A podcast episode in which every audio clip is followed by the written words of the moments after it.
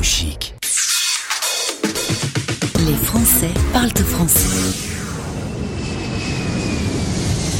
Un Français dans le monde. Et on part où maintenant On va dans la très belle ville du Caire retrouver Olivier en Égypte. Bonjour Olivier. Bonjour Gauthier. Tu es un expatrié français, tu es installé au Caire et qu'est-ce que tu y fais de beau Alors je suis professeur de français au lycée français du Caire. Bon, les professeurs en ce moment ont une douloureuse actualité euh, en France. Alors de toute façon, en ce moment, tout est douloureux en France. On vit une période qui est tout à fait étrange. Euh, tu as suivi un peu ce qui s'est passé avec le professeur euh, d'histoire il y a peu de temps? Bien sûr, bien sûr. Tout en étant expatrié, je suis l'actualité française tous les jours, d'autant plus que mon fils vit en France, ma famille vit en France, bien sûr. Donc je suis au courant, bien sûr. Et ça te parle forcément, étant donné les circonstances. tu tu imaginais qu'on puisse en arriver là avec une, autant d'incompréhension dans, dans notre pays? Non, j'imagine vraiment pas qu'on puisse en arriver là. C'est très particulier de vivre dans un pays musulman et d'entendre euh, ce qui s'est passé en France parce que c'est inimaginable ici justement. Aussi paradoxal que ça puisse paraître, je me sens beaucoup plus en sécurité euh, ici par rapport à ce genre d'événement que je pourrais le sentir en France en fait. Alors les mauvaises actualités euh, chassent d'autres mauvaises actualités. On parle dans cette séquence de la pandémie mondiale. Tu m'expliquais hors antenne il y a quelques minutes que vous avez vécu un peu en décalage par rapport à nous. Oui, c'est ça. C'est-à-dire que là où ça a commencé, je pense, mi-mars en France, nous, on a commencé à, évidemment, entendre parler de ce qui se passait ailleurs, mais on a commencé à sentir que les choses tournaient mal, tournaient vinaigre vers la mi-avril et surtout fin avril. Et le, le pic, le premier pic, la première vague, disons, c'était en mai-juin ici, et c'était c'était à ce moment-là qu'on était inquiet. Euh, et là, de nouveau, euh, vous êtes en France dans la deuxième vague de façon dure, alors que nous ici, il se passe pour l'instant rien.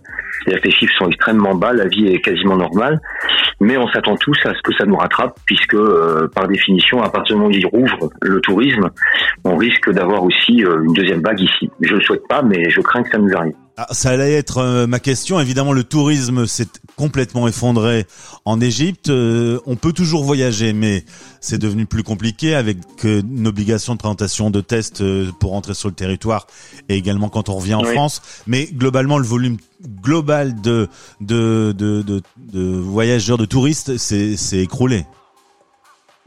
Oui, c'est écroulé. L'Égypte est un pays qui dépend beaucoup du tourisme pour son économie. Et euh, bien sûr que le tourisme s'est effondré puisque les gens ont peur. D'une part, euh, les vols n'existaient plus, tout simplement. Pendant la, la période de mars-juin, il n'y avait plus de vols du tout. Ils ont petit à petit rouvert les, les, vols. Donc il y a de nouveau des touristes qui viennent en Égypte. Ils doivent présenter un test PCR euh, négatif de moins de 4 jours. Et il y en a, puisque là je suis récemment parti euh, à Sharm el-Sheikh et à Dab, qui sont deux grosses stations balnéaires. Il y avait quelques touristes euh, américains, japonais et européens. Évidemment, il y en a beaucoup moins que d'habitude, puisque les conditions sont plus complexes. Donc les gens hésitent à voyager, c'est plus compliqué à organiser.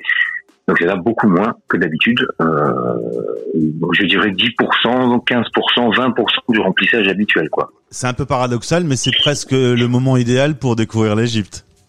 C'est le moment absolument idéal pour découvrir l'Égypte, là, maintenant, tout de suite, parce qu'il n'y a pas de problème de Covid pour le moment. On a pu, là, récemment, faire tout ce qu'on voulait euh, les 15 derniers jours avec mon fils et, et les amis. Euh, sans crainte et sans restriction, puisque les restaurants sont ouverts, les bars sont ouverts, les hôtels sont ouverts, les plages sont ouvertes.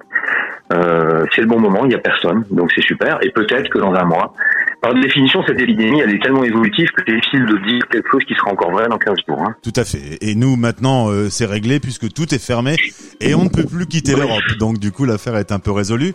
Euh, les masques, l'économie, Comment comment ça va se passer en Égypte? Évidemment, c'est pas la même organisation, ni au niveau sanitaire, ni au niveau économique. Est-ce que euh, est-ce qu'il y a des, des douleurs qui vont s'installer? Est-ce que ça va être difficile? Ben, en fait, comme je viens de le dire, tout ce qui est au futur, je ne sais pas. Donc, euh, la question étant qu'est-ce qui va se passer, je peux pas répondre. Euh, ce qui risque de se passer, je peux répondre. C'est-à-dire que je crains qu'il y ait une deuxième vague en Égypte et que ça soit difficile. La grosse différence avec la France, c'est qu'ici, euh, l'État n'a pas la même euh, importance. On va dire, c'est pas l'État-providence comme en France qui organise tout, qui dit aux gens ce qu'ils doivent faire. L'idée même d'un confinement généralisé est impensable en Égypte parce que le secteur informel euh, fait 80% de la population, c'est-à-dire des gens qui travaillent le jour, le jour, au jour le jour pour euh, pour nourrir leur famille. On ne peut pas confiner la population égyptienne, sinon ce serait la révolution euh, tout de suite. Donc euh, l'État égyptien a quand même pris des mesures pendant la première vague qui étaient bonnes. Il a fermé les, les, mosquées, il a fermé les églises, il a fermé les, les, plages, les parcs, les restaurants, il a fermé tous les lieux de rassemblement, mais il n'a jamais confiné. C'est-à-dire qu'on n'a jamais été obligé de rester chez nous. Les gens ont continué à aller travailler puisque, bah, comme je viens de dire, euh, l'idée de chômage partiel, etc., c'est impensable ici. Donc il fallait que les gens continuent à gagner de quoi vivre.